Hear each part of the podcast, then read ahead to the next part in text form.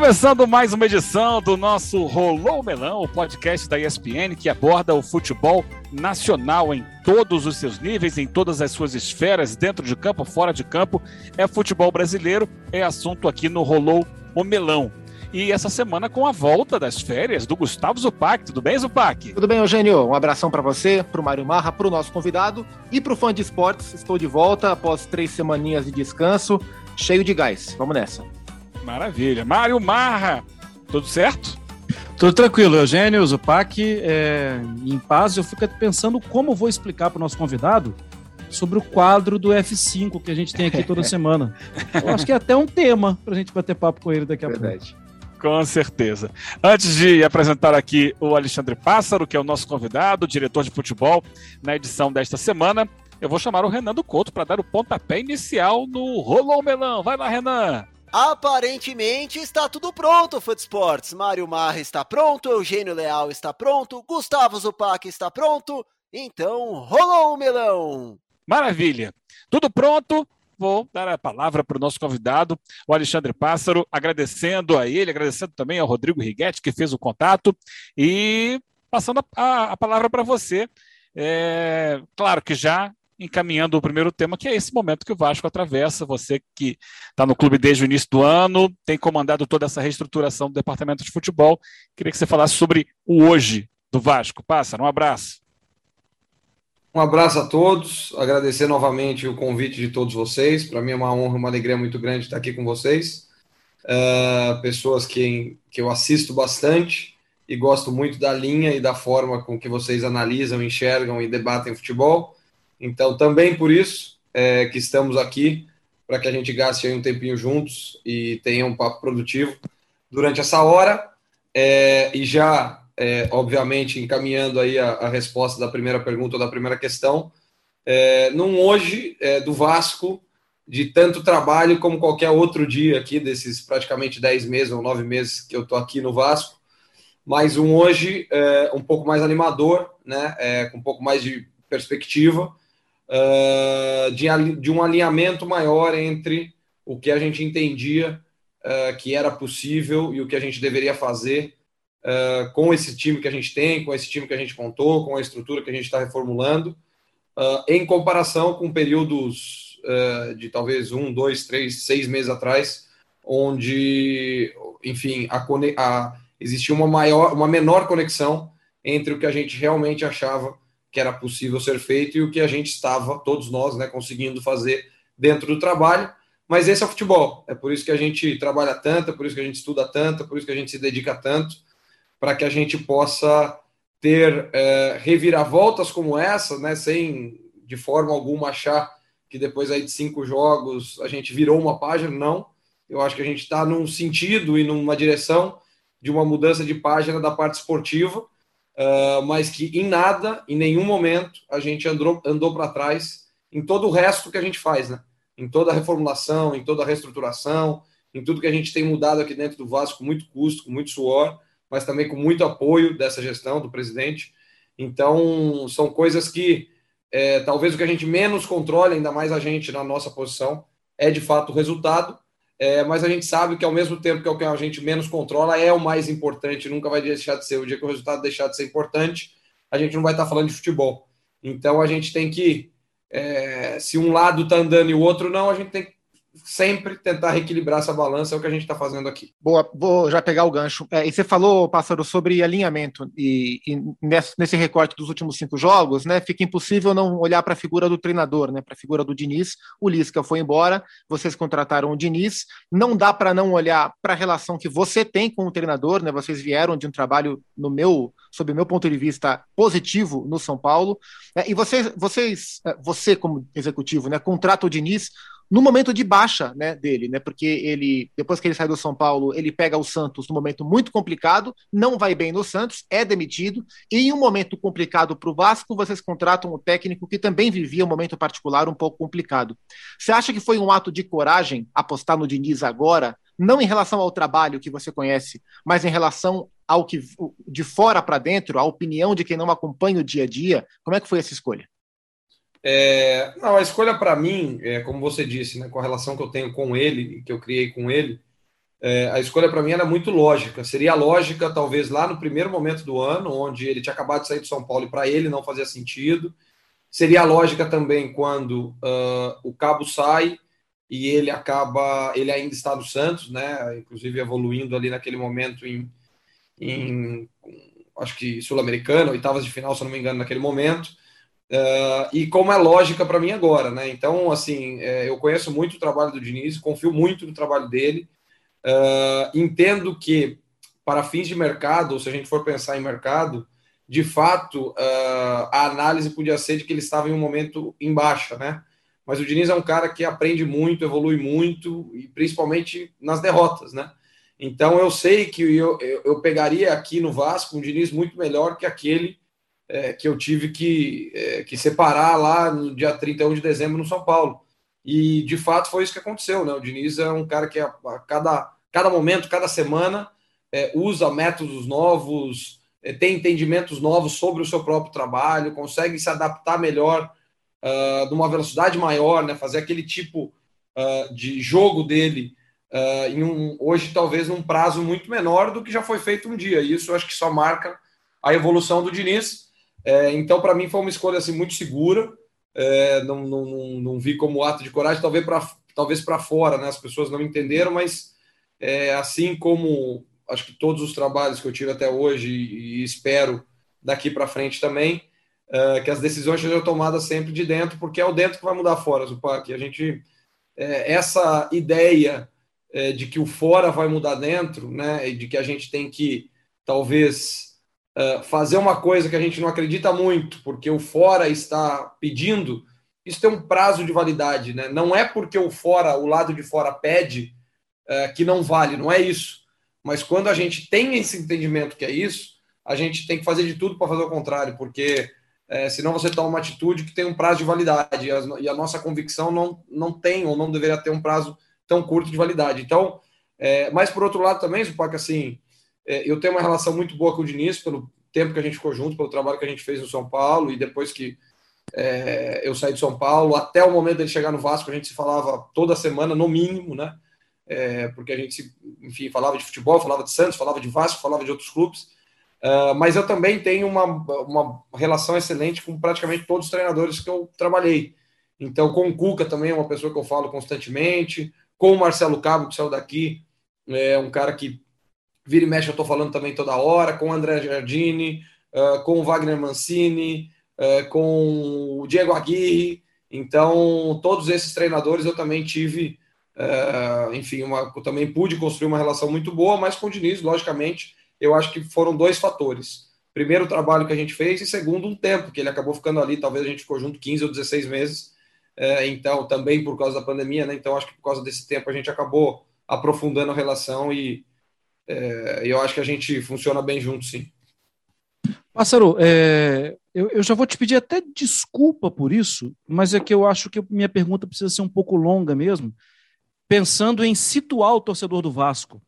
Seria uma pergunta de bate-pronto, mas eu fico pensando no torcedor do Vasco. É, agora faltam 10 jogos. A gente está gravando o programa no dia 6 de outubro. É, então, ele que vai pode estar tá ouvindo isso depois, mas agora faltam 10 jogos. Cinco em casa, cinco fora. Se a gente observar, nos últimos anos, um recorte de, de três é, edições de Série B para cá, em 2018, o Goiás subiu com 60 não subiu com 60 a Ponte, por uma diferença de duas vitórias. O Goiás teve 18, a Ponte teve 16. Em 2019, o Atlético Goianiense, eu falo o quarto, né? O quarto a subir. Uhum, claro. O Atlético Goianiense subiu com 62. E o América, o Coelho, ficou com 61. Ficou fora do grupo, a diferença de um ponto. 2020 é que teve a diferença maior. O Cuiabá subiu com os 61 e o CSA ficou fora com 58. Então vamos lá. Eu sei que, que, a resposta mais comum é vamos no jogo a jogo, porque a, a, tabela é viva, tem um que perde, tem um que ganha, tem, tem jogos, né? Final de semana passado teve um clássico, inclusive, CRB e CSA. Essas coisas têm, é, de repente, tem um efeito maior contra um, o time fica batido, perde um clássico tal. Qual é hoje a, a projeção? Não estou falando nem do Vasco, projeção de subida você acha que está mesmo perto disso, de 62? 61 pontos para subir para a Série A, Passa?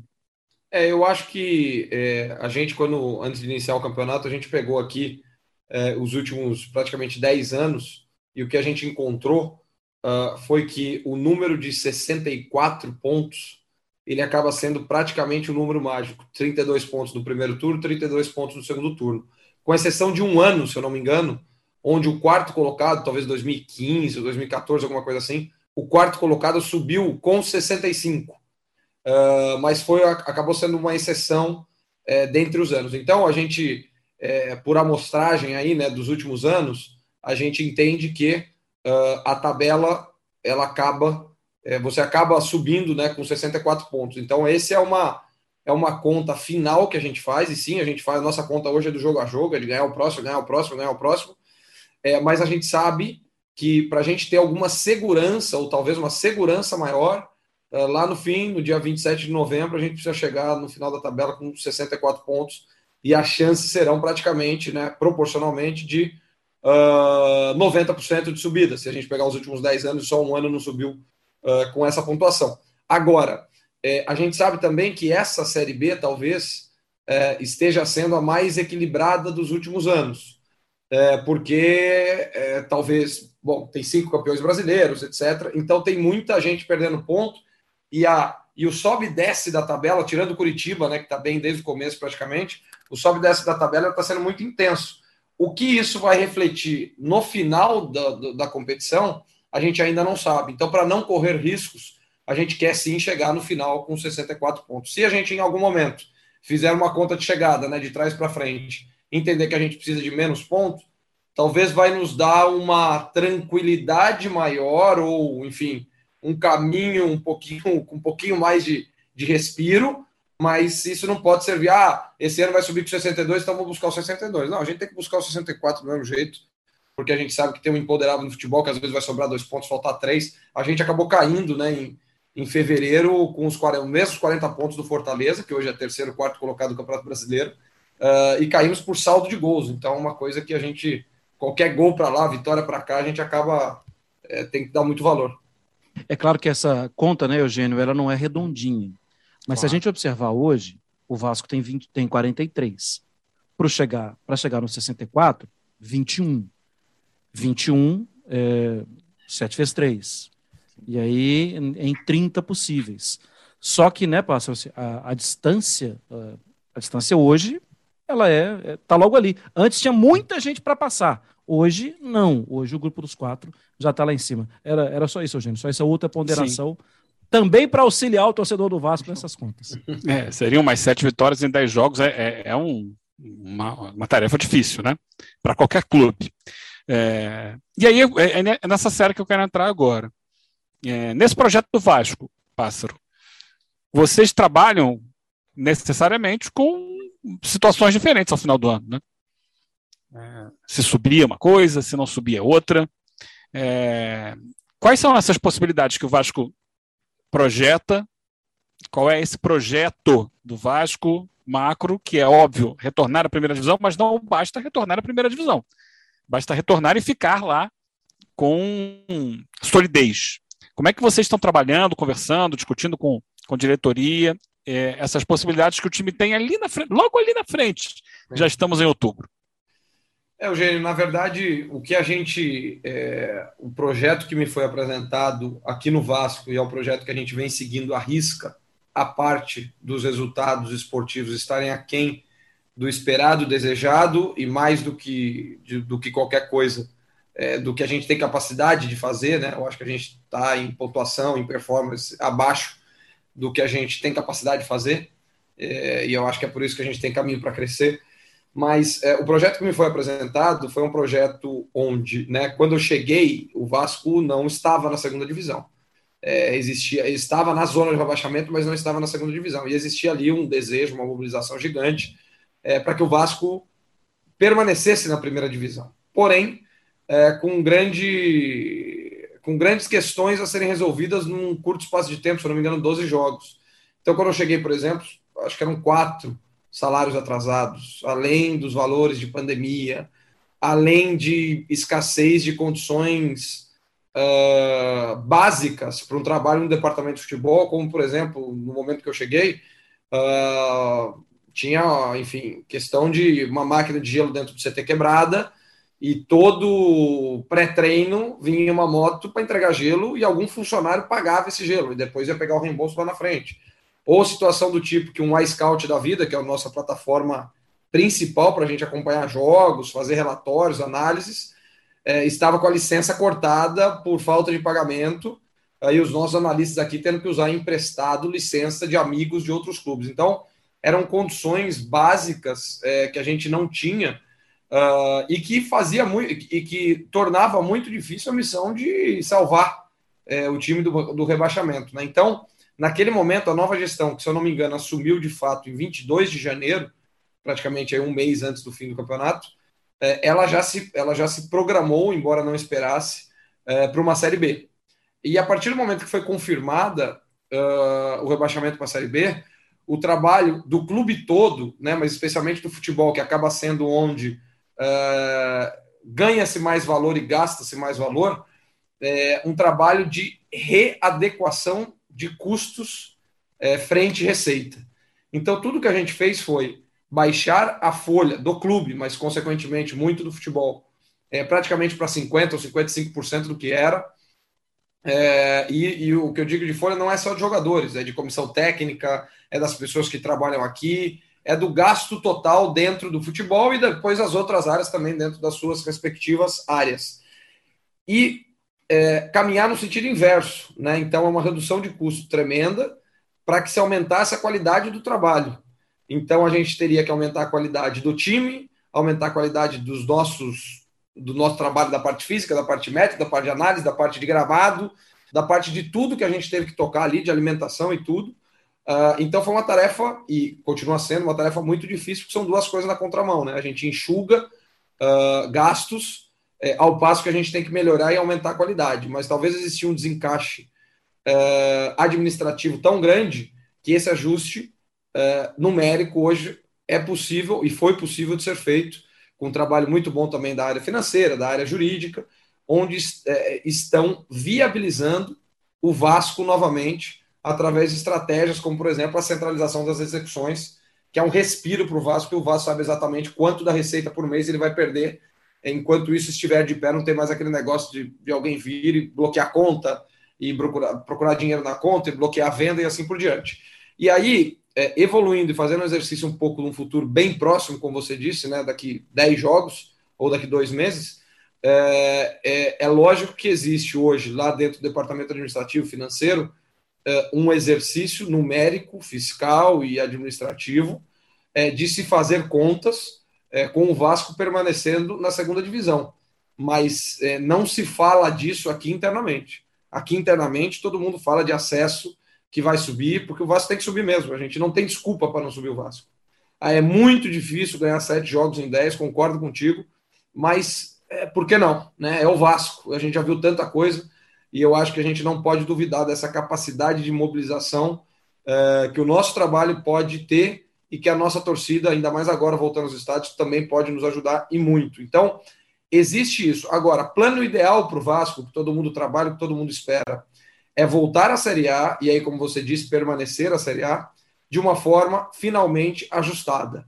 Então, hoje, nós temos um custo é, praticamente de Série B. Então, quando a gente caiu, a gente perdeu 100 ou 120 milhões de reais de receita. Uh, e a gente hoje ajustou o custo do Vasco, todas as áreas do clube nessa gestão, né?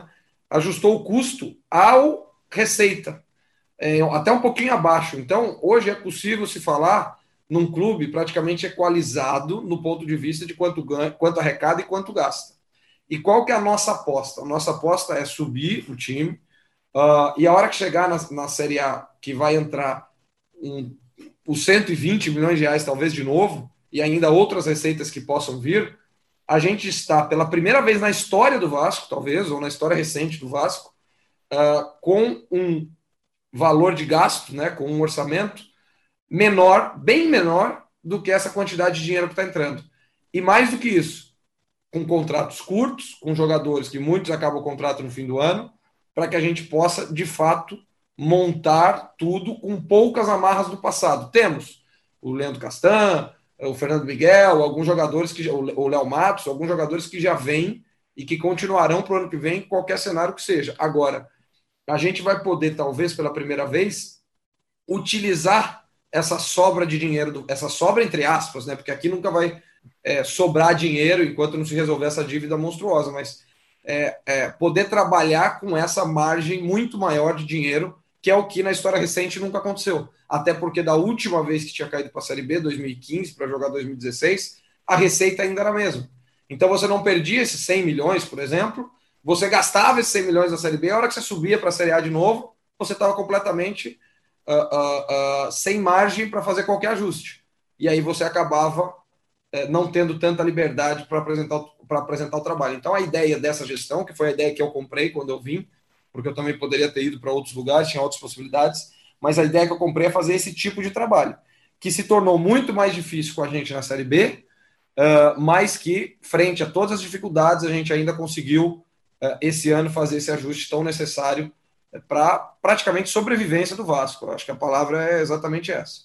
Vou, vou pegar o gancho do assunto dinheiro, Pássaro. É, eu li recentemente que vocês acertaram salários do mês de agosto, se eu não me engano. Então, eu queria ver contigo como é que está essa, essa situação de atraso de salário, o que é que está em dia, o que é que não está em dia com o grupo, e o seu desafio particular de como executivo de futebol, é, nessa relação direta com os jogadores, conseguir mobilizar o grupo, mesmo com situações financeiras pendentes, como não perdê-los nesse dia a dia.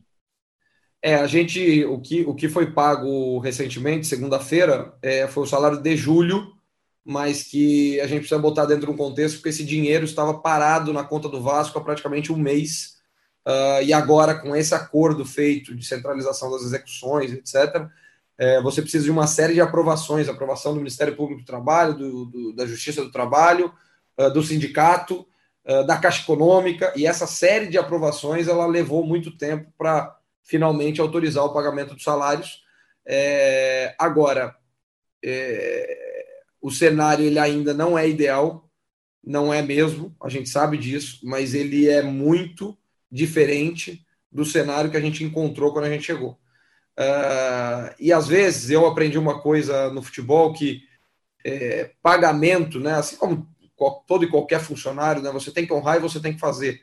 Mas dentro do futebol existem diversas maneiras. Talvez tenha clube que deva um mês de salário e está muito mais fragilizado do que um outro clube que talvez é, é, deva quatro meses. O que, que isso quer dizer? Quer dizer que tudo isso depende, entrando na tua segunda pergunta, da forma com que você trata essa situação. Então, hoje, aqui no Vasco, pelo menos até o dia de hoje, né, é, a gente, né, eu digo eu, o presidente, a gestão, a gente goza de muita credibilidade com os jogadores, porque eles estão acompanhando, estão assistindo e estão vendo tudo que a gente é, vem fazendo desde que a gente chegou. É, se a gente pegar a gestão do Salgado, que hoje vai ter fevereiro, março, abril, maio, junho, julho, agosto, setembro, oito meses, e dos oito meses ele já pagou, se eu não me engano, 12 folhas. Então, o que, que acontece? É, ele praticamente, se ele tivesse recebido o clube zerado, uh, ele estaria em dia até dezembro já, por exemplo. Né? Só que a gente sabe também que o Campelo, que era o antecessor, também pegou o clube com salários atrasados. Isso vai virando uma bola de neve, que o momento que vem uma pandemia como veio ano passado, é aí que a bola de neve, enfim, acaba de, de rolar mesmo até o fim. Então, é, eu acho que todos os jogadores têm visto o esforço que a gente tem, tem feito, têm entendido a nossa maneira de trabalhar. A gente aqui não promete mais, a gente não. Ah, vamos pagar na sexta, vamos pagar na quinta, vamos pagar. Não, aqui eles sabem que todos os dias todos estão trabalhando para que a obrigação seja uh, cumprida no prazo mais breve do vencimento possível. E isso tem funcionado muito bem aqui. Lógico que tem algumas situações onde às vezes um jogador, normalmente aqueles meninos ou que ganham menos, acabam, pô, tô apertado, tá difícil para mim, você acaba percebendo até perda de rendimento, e a gente acaba, às vezes, dando uma solução, é, qualquer que seja, para que a gente não deixe que esse problema atrapalhe a vida do jogador ou ainda até o desempenho do time. Mas isso tem sido conduzido, eu acho, com muita verdade. Quando a gente conduz com verdade, acho que as coisas acabam acontecendo de uma maneira mais, de uma maneira melhor. Pássaro, é, até aproveitando toda a sua experiência, os seus estudos, Ainda hoje, né, repito, no dia 6, é, o, se tornou um escândalo mundial a situação do Barcelona. Né? É, temos até um colega, né, nós que trabalhamos juntos durante um monte de tempo, né, o Marcelo Beckler, é, e ele nas redes sociais estava, ele chegou a brincar, né? O Barcelona está falando aqui do seu funer e não terminou o funeral, né? Porque mostrando a situação é realmente bastante complicada. Ela é realmente assim assustadora do que está acontecendo nos últimos tempos. É, a gente não precisa ir muito longe. Eu falei do Barcelona porque ela é uma referência né, para muita gente. Não precisa ir muito longe. A gente vem aqui para o Brasil e vê também alguns clubes que, que estão passando, que passaram por situações parecidas. Tem a outra via.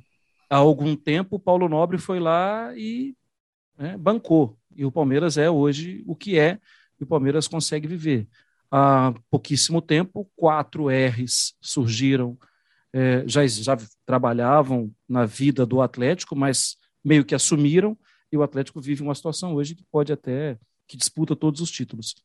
Qual é o futuro do futebol? E aí eu até emendo uma segunda pergunta que você chegou a falar, falando até da, citando a grandeza do Vasco. É, pensando no futuro, pensando em como a roda gira, é, o Vasco precisa subir para não ficar mais tempo distante e com pouco dinheiro em caixa? E como é o futuro do futebol? Eu acho que é, a necessidade do Vasco subir ela é maior do que a necessidade é, de dinheiro que o Vasco tem para é, que, que, que, enfim, que o acesso concede a ele. É, o Vasco precisa subir é, para que não fique mais tempo distante, não só do dinheiro, mas principalmente da sua história, dos seus valores, da sua torcida, do, do seu tamanho. Eu acho que o Vasco na Série B e pela quarta vez aí nos últimos, sei lá, 15 anos, é, é um, enfim, um, um desalinhamento gigante entre uh, tamanho e torcida e, enfim, história e realidade. Isso é muito triste. É, então, as outras quedas, né, é, com certeza não ensinaram nada ao Vasco. E a gente espera que essa nos ensine é, e que o Vasco não passe por isso novamente. Esse todo o trabalho é, tem feito para isso.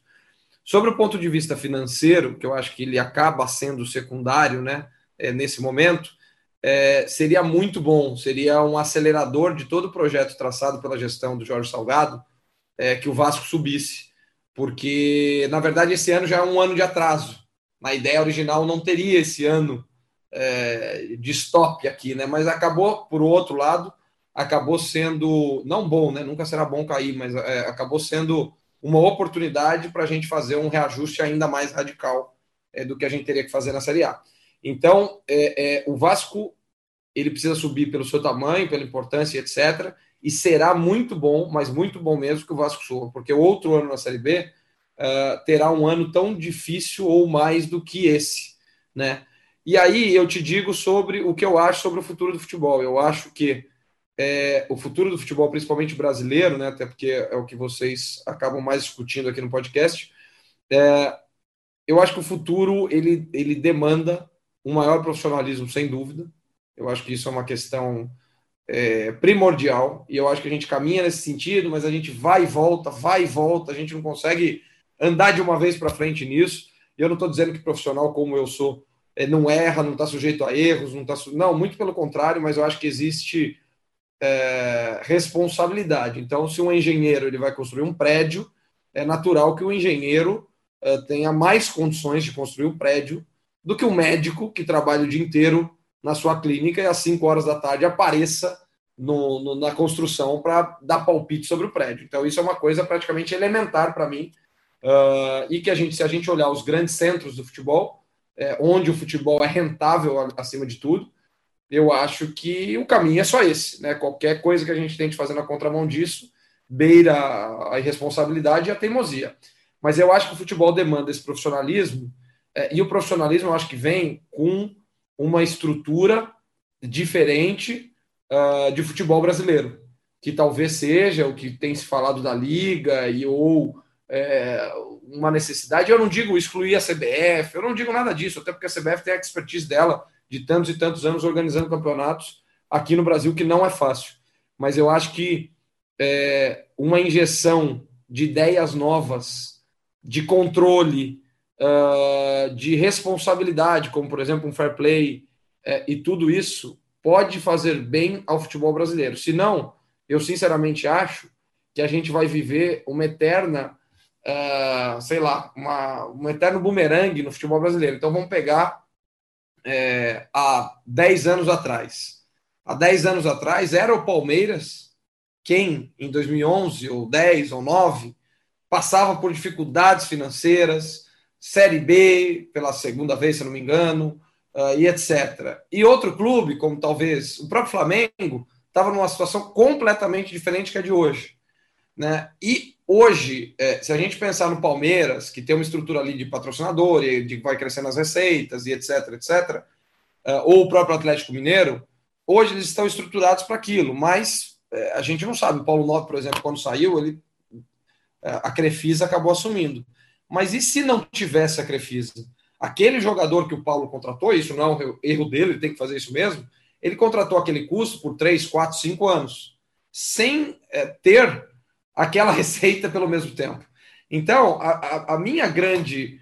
É, o meu grande ponto é se esse trabalho que nós vamos fazer aqui no Vasco, se Deus quiser, vai dar resultados muito positivos, se ele não vai elevar o Vasco a um patamar é, importante é, do ponto de vista financeiro novamente, enquanto talvez os clubes que estão hoje nesse patamar é, comecem a descer por talvez falta de cuidado.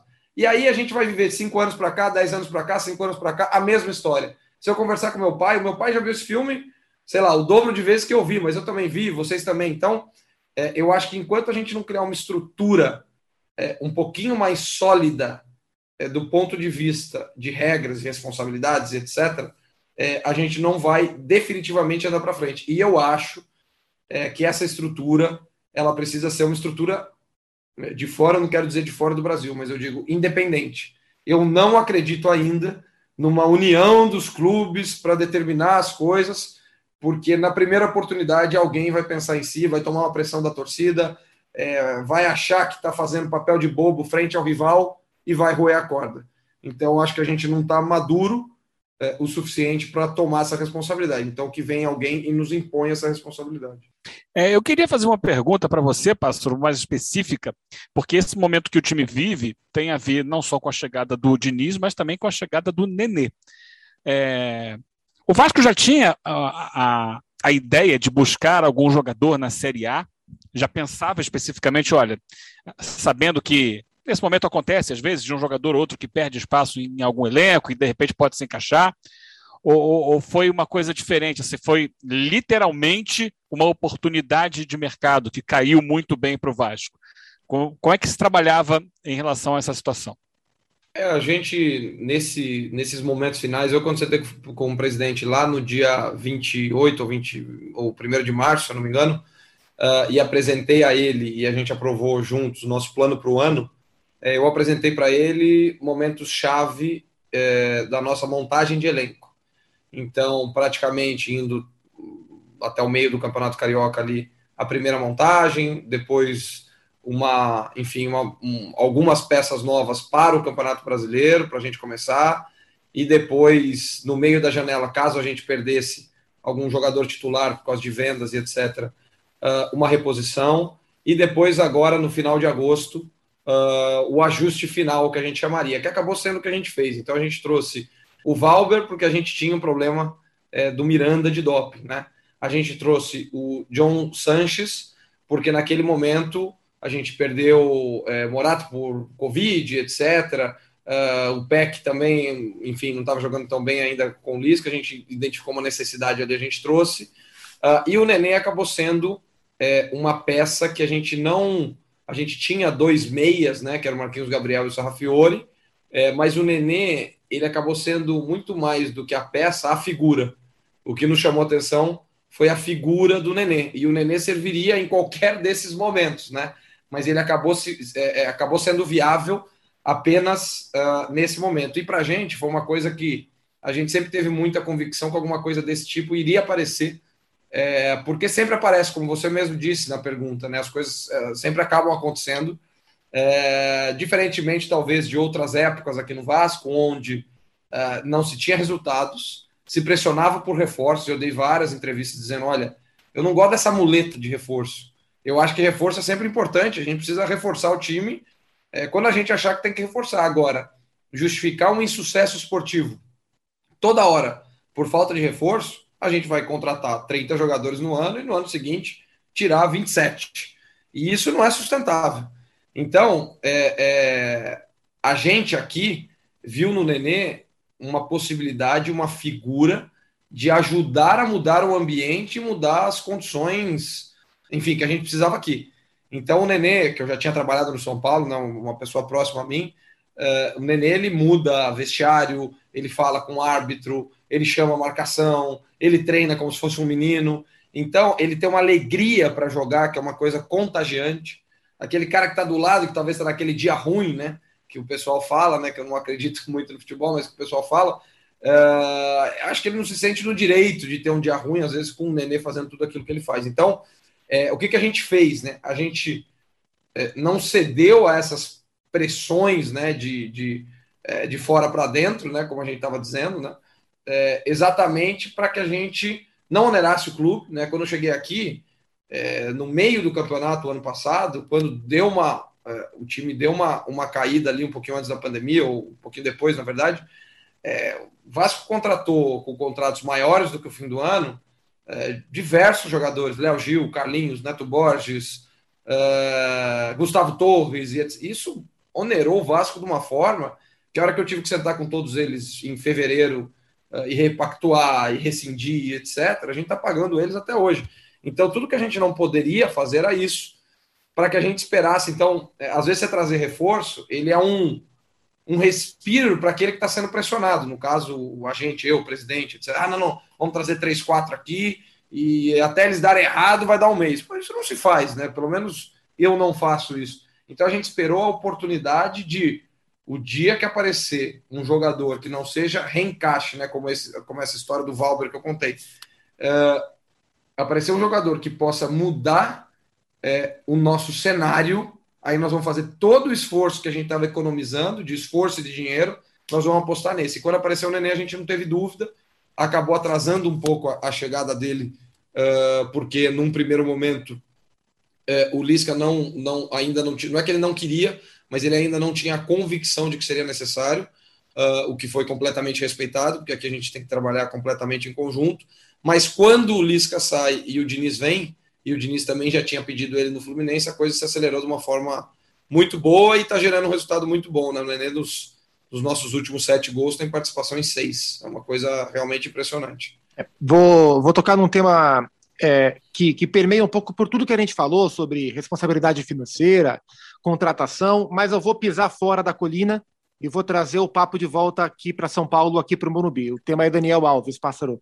É, Daniel rescindiu o contrato com São Paulo recentemente e, e, toda, toda a narrativa dessa rescisão girou em torno da, da ideia de que o São Paulo tinha um contrato com o Daniel que ele não era capaz de honrar. E isso gerou uma série de complicações e o Daniel acabou saindo. Inclusive, a rescisão vai gerar um, ônus enorme para o São Paulo daqui para frente. Eu me lembro muito bem do instante da contratação do Daniel.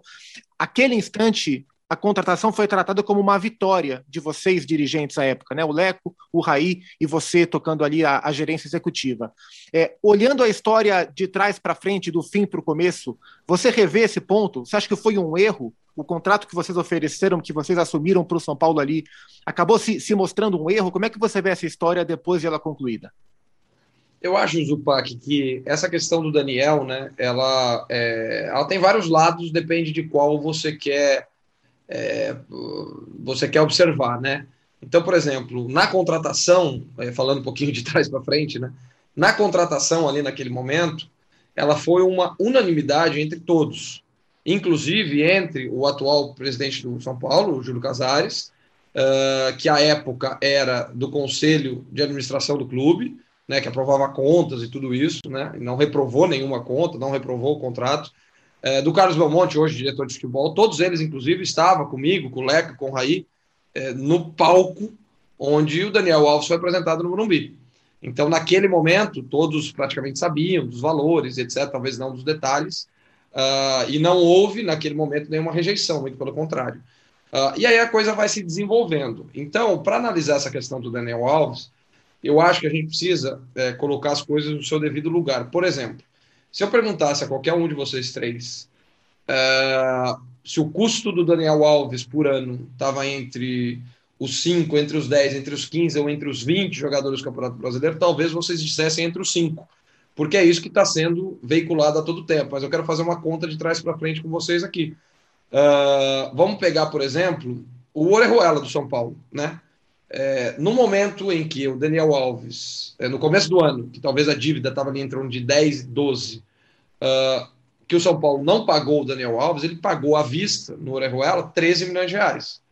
Então foi uma questão de escolha, o Orejuela que ainda não está jogando e etc.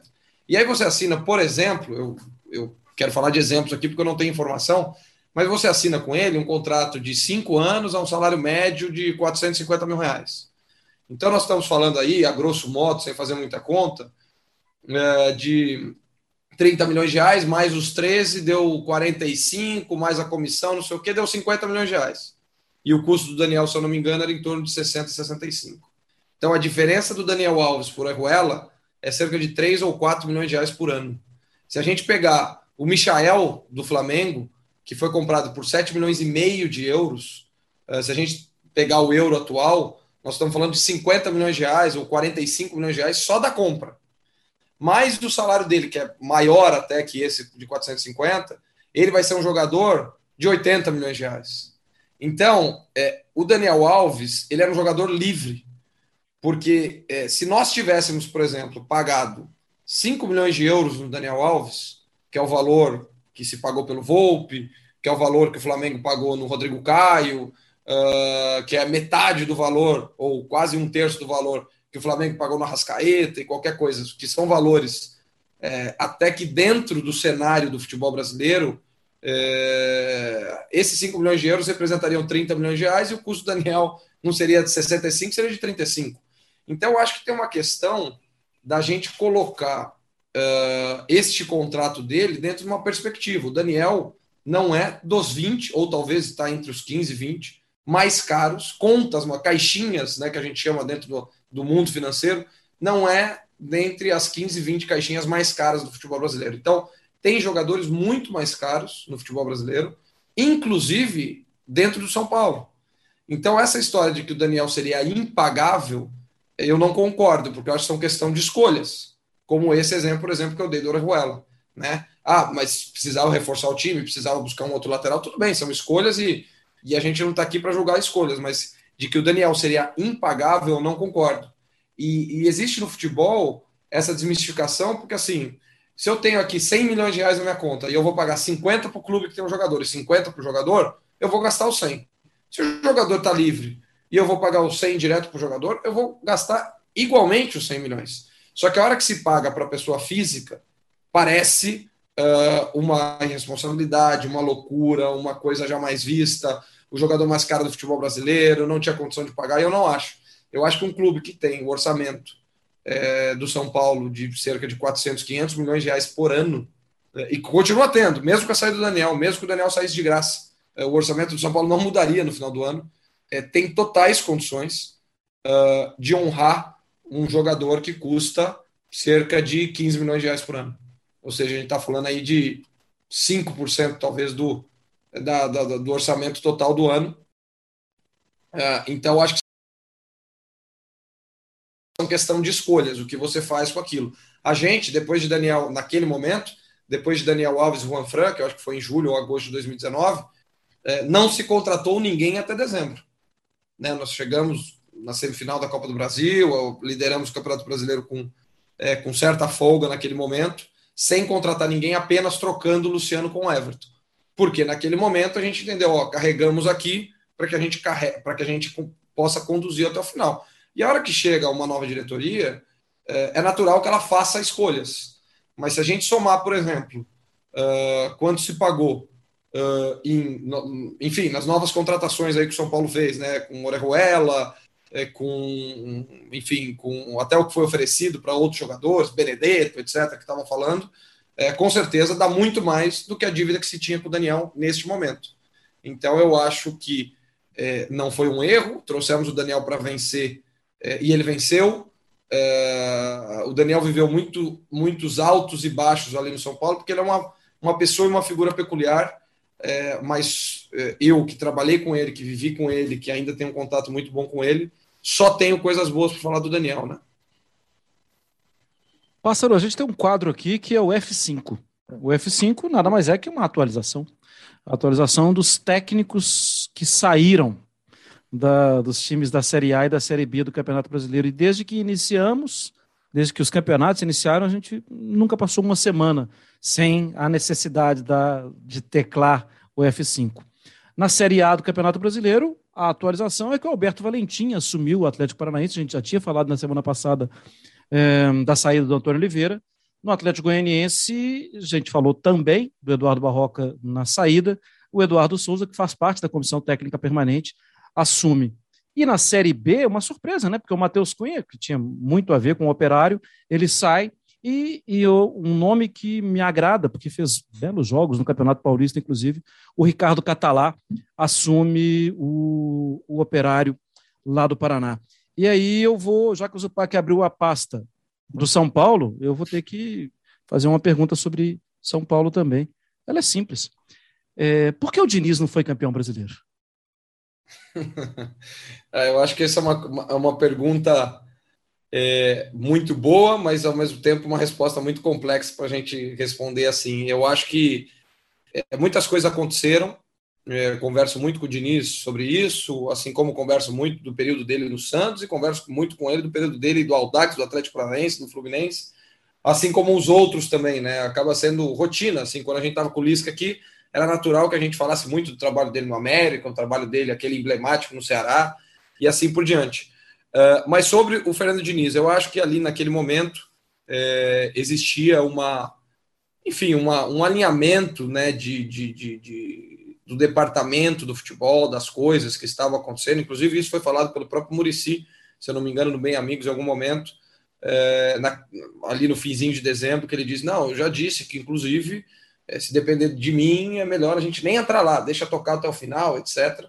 É isso aconteceu. Mas eu, eu acho que a gente tem que ser muito justo e equilibrado. Assim, é, as pessoas, a gente está cansado de ver isso no futebol, né? Então, como não ganhou, as pessoas dizem que é porque mexeu na estrutura em dezembro.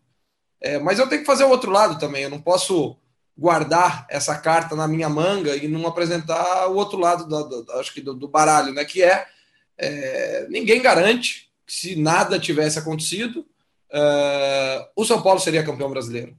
Então, esse é o imponderável do futebol. Eu acho que é, aconteceu isso e normalmente as pessoas levam para o lado de que ah, se mexeu na hora errada, não deveria ter mexido e etc. Mas eu também é, não, não posso afirmar e nunca afirmaria. Acho que o futebol já me deu porradas o suficiente para me ensinar isso, é, de que se não mexesse, a coisa aconteceria. Agora, o que é, ficou muito evidente ali é, foi uma, uma mudança muito. Assim como aqui no Vasco ele chegou e a coisa mudou muito rápido para melhor, é, naquele momento também da mudança, da virada de ano, a coisa mudou para pior de uma forma muito rápida. Se não me engano, dos 18 pontos que ele disputou, é, ele no comando, né, ele acabou vencendo um ou dois pontos.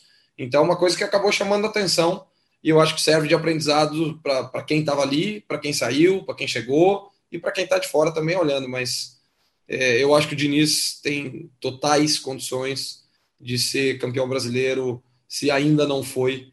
É um treinador que é, tem totais condições de, de fazer isso virar realidade uma, em algum momento.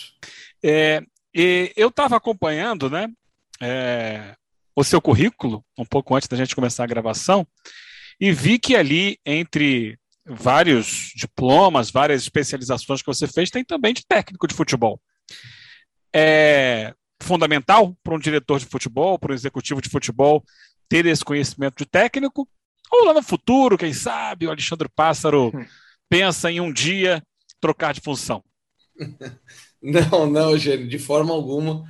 É uma coisa que nem passa pela minha cabeça de é, treinador tem tem as suas dores de cabeça e, e, o diretor tem a, as nossas e em algum momento a gente cruza isso, mas é uma história curiosa, né? Porque em 2012 ou 13 eu assumo o Desportivo Brasil como vice-presidente, talvez ali aquele o meu primeiro cargo de gestão no futebol. Uh, e, a, e, a, gente ali só tinha sub-15, sub-17, sub-20, né? Era um clube que formava jogadores para depois comercializar os jogadores, né? Botava em clubes maiores, depois ficava com percentual e vendia. Uh, o processo teve, enfim, Diego Carlos, por exemplo, hoje no Sevilha, saiu dali e tantos outros, né? Mauro Júnior do PSV, muitos bons jogadores. Foi um projeto com bastante êxito. Mas era engraçado porque, assim, de futebol todo mundo entende. E eu não, eu não digo nunca ao contrário, porque eu realmente acho que todo mundo entende, né? Eu estou aqui em casa é, aqui no Rio de Janeiro agora, quando meus pais vêm visitar, meu pai sempre dá um pitaco, o meu sogro dá outro, o porteiro, a hora que eu estou entrando aqui, dá outro, e eu não desconsidero nenhum, porque eu acho que todo mundo é, tem o seu jeito de entender futebol. É, e eu também, naquele momento, e aí às vezes eu assisti um jogo terrível do Sub-15 ou do Sub-17, uma coisa assim, para mim, tenebrosa, e ele chegava no vestiário para falar com o treinador, o treinador falava: não, mas nós tivemos circulação, tivemos amplitude, tivemos profundidade, tivemos posse de bola. Tivemos... Eu falei: caramba, ou de duas uma, ou esses caras estão me enrolando, ou não entendo nada mesmo, deixa eu estudar. E eu acabei indo para a Inglaterra, passei um mês lá na, na Federação Inglesa de Futebol eh, e fiz um curso de treinador, exatamente para ter um pouquinho mais de elemento para debater com eles. Né? Acho que a, a função do executivo nunca é, é se intrometer nisso mas é ajudar o treinador a observar coisas que às vezes ele não observa, a observar coisas que você já viu. Então, o Diniz está conhecendo os nossos jogadores agora, mas eu já tô, assim como a comissão técnica da casa, é, já vi jogadores nas diversas funções. Quando ele me perguntou do Riquelme, eu já tinha elementos para falar a ele, muito mais do que os vídeos que ele assistiu, né? E isso é uma coisa é, que me ajudou muito naquele momento. E agora eu estou cursando curso, a licença A da CBF, é, por um motivo um pouquinho diferente daquele primeiro. O motivo agora é entender é, o que se tem falado nesses cursos, o que se tem ensinado, o que se tem se, se debatido, não só na parte técnica, porque o curso conta com aulas de psicologia, de preparação física, é, de gestão, de enfim, de várias outras coisas, de assessoria de imprensa, é, de tudo que um treinador precisa ter. E do meu lado, considerando que talvez é, seja a figura que eu mais me relacione no dia a dia, e que todos esses treinadores, o Diniz, o Lisco, o Cabo, uh, o Cuca, o Mancini, todos esses passaram por esses cursos, eu acho que é importante eu entender o que, o que eles estão falando lá, para que eu também possa, enfim, talvez conseguir é, ter uma, uma conexão maior com o treinador e, e até debater né, com o pessoal de lá o meu lado, né? Isso está sendo muito importante. Era para eu ter feito a parte prática aí nessa semana que passou, é, mas não tem como nesse momento aqui a gente sair meio segundo para pensar em qualquer outra coisa. Vamos terminar esse ano, vamos subir o Vascão, se Deus quiser, para a Série A. E aí, depois disso, a gente tenta fazer a parte prática lá na Granja Comari. Eu vou, vou fazer a última antes do Eugênio encerrar o, o, nosso podcast, porque assim, a gente conversa com o jogador e a gente sabe quem são as referências, a gente conversa com os treinadores e a gente identifica escolas. Quem são os ídolos dos executivos? Qual é a sua referência na sua profissão, Pastor? Ah, eu assim, na minha profissão eu tenho um, assim, um grande, uma grande referência que é o Ramon Monte do Sevilha. É uma referência muito, muito grande assim para mim, uma coisa muito emblemática. É, mas assim, eu particularmente, é, as, os meus ídolos são pessoas do futebol, sabe? É, eu acho que o futebol, ele, independente da posição que, você está, é, ele se conecta, é, ou você, as áreas se, se conectam, se, se, se falam, é, de uma forma muito importante. Então, é, eu tenho referências que eu uso e que eu busco me espelhar de jogador, por exemplo, às vezes de preparador físico, às vezes de preparador de goleiro, muitas e muitas e muitas vezes de técnico, tantos que eu convivi como aqueles que eu estudo, que eu leio e etc. É, e, mas na figura de diretor, na figura de gestor, na figura de fazer exatamente o que eu faço, eu acho que o Monte é a grande, é a grande inspiração do jeito que ele monta a parte é, interna do departamento de futebol, especialmente na questão de scout, de organização. Eu acho que ele, ele abriu aí um, enfim, um leque importante para é, para todos nós estudar, estudarmos o que ele vem fazendo há tanto tempo e dando certo. É realmente uma grande referência, né? Ele consegue remontar o time do Sevilha a cada é temporada e com jogadores que às vezes as pessoas não percebem, outros que já não estão mais na, naquele custo tão alto, ele traz e a coisa funciona, é realmente impressionante o trabalho dele, a referência é excelente, assim como foi excelente a sua entrevista para a gente aqui, Alexandre Pássaro.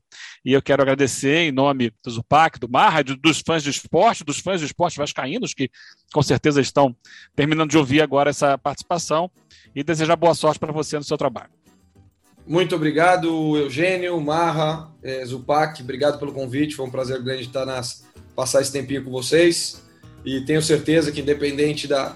Eu sei que o Zupac é de São Paulo, vocês do Rio e etc., mas, assim, independente de, da qualquer, de qualquer torcida de vocês, de preferência de time, eu tenho a mais absoluta certeza que vocês estarão empurrando e ajudando a empurrar o Vasco de volta para o lugar que ele pertence e que não não deveria e se Deus quiser nunca mais vai vai passar por isso que é uma coisa que não não combina absolutamente com o Vasco.